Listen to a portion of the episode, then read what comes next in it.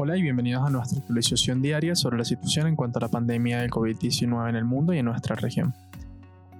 Este podcast es una producción original de Chronic, escrito por Héctor Villarroel. Yo soy Robinson Recalde, hoy es martes 5 de mayo. El registro global de casos indica una prevalencia de 3.723.447 y una incidencia para el día de hoy de 80.176 casos, la mortalidad a nivel mundial alcanzó los 257.953 decesos tras los 5.712 nuevos fallecimientos registrados en la jornada. Estados Unidos continúa encabezando las estadísticas de morro y mortalidad, reportando un total de casos de 1.236.880, con 24.045 de estos diagnosticados el día de hoy. Las fatalidades en el país norteamericano totalizan 72.222, incluyendo los 2.301 que fueron registrados el día de hoy. En Latinoamérica, la prevalencia se sitúa en 284.848 casos y la incidencia para hoy en 14.951, mientras que el total de fallecimientos asciende a 15.152, habiendo observado 858 nuevos decesos en la jornada. Brasil sigue siendo el país que más cifras reporta en ambos indicadores. Para hoy, el país informó un total de 114.175 casos confirmados de COVID-19 con 6.449 casos nuevos diagnosticados el día de hoy. El reporte de mortalidad del país refleja 7.921 muertes a causa de la enfermedad, con 578 muertes nuevas. Hablando de Brasil, la ciudad de Manaus en la Amazonia brasileña ha denunciado el grave estado de la situación sanitaria dentro de la comunidad, altamente compuesta por pueblos indígenas.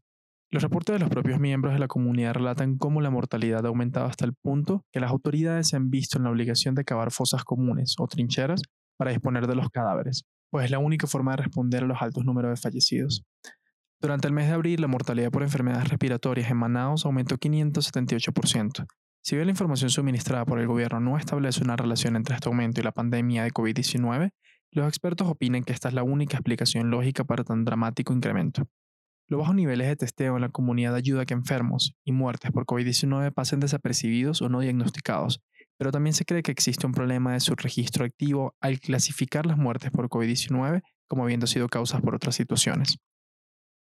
En vista de esta situación, los habitantes de la localidad se preguntan, preocupados, si Manaus se convertirá en la siguiente Guayaquil, haciendo referencia a la ciudad ecuatoriana en donde hace poco se vivió una controversia similar cuando las capacidades de disposición mortuoria municipales se vieron abrumadas por el nivel de mortalidad. Manaus tiene una de las tasas de infección más altas de Brasil y también uno de los sistemas de salud más carentes de recursos y financiamiento del país. Esto dificulta las capacidades de diagnóstico pero también de tratamiento. Los casos más graves deben ser tratados en los pocos centros de salud preparados para manejar pacientes críticos, lo que limita el acceso de la población a los servicios de salud. El alcalde de la ciudad, Arthur Virgilio Neto, se refirió a las necesidades de contingencia de Manaus, asegurando que necesitamos cargamentos de kits de prueba para diagnóstico, equipo de protección personal para los trabajadores de salud medicamentos y ventiladores mecánicos para los, para los pacientes críticos. El mandatario municipal terminó su declaración agregando, no necesitamos milagros. Este último comentario fue en irónica referencia a una declaración recientemente hecha por el presidente brasileño Jair Bolsonaro a una periodista, cuando la trabajadora de prensa lo abordó mencionando que Brasil ya registraba más casos que China, en donde comenzó la pandemia, el mandatario respondió, ¿qué quieres que haga? Mi segundo nombre es Mesías, pero no hago milagros. Este es el más reciente de una serie de enfrentamientos que el presidente ha tenido en contra de los medios, los gremios médicos, incluso miembros de su propio gabinete en cuanto a su respuesta a la pandemia, la cual se mantiene significativamente laxa en comparación al resto de la comunidad mundial. El día de ayer, docenas de figuras públicas, incluyendo la supermodelo brasileña Giselle Bunchen y la magnate de televisión estadounidense Oprah Winfrey, firmaron una carta abierta al gobierno de Brasil, en donde hacían un llamado a proteger a las comunidades indígenas, las cuales están siendo discriminadamente más afectadas por la pandemia en dos dimensiones. Uno, el problema de salud, que agrava el hecho de que las enfermedades respiratorias son, de por sí, la primera causa de muerte en las comunidades indígenas de Brasil. Y dos, la paralización de las actividades agropecuarias y el turismo comunitario. Son las principales fuentes de ingreso para estas comunidades. Pero la relación del Ejecutivo con el resto de los poderes de Brasil se ha vuelto tortuosa.